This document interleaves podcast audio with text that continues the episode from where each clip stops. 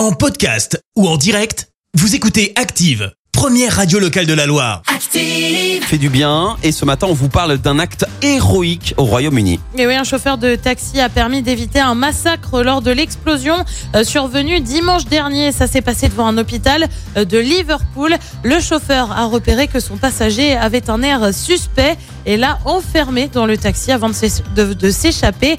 Il a été euh, blessé dans l'explosion et le passager est décédé. Le chauffeur de taxi, dans ses efforts héroïques, a réussi à éviter ce qui aurait pu être une catastrophe absolument horrible à l'hôpital, a déclaré le maire de Liverpool, confirmant qu'il avait verrouillé les portes du véhicule. Merci, vous avez écouté Active Radio, la première radio locale de la Loire. Active.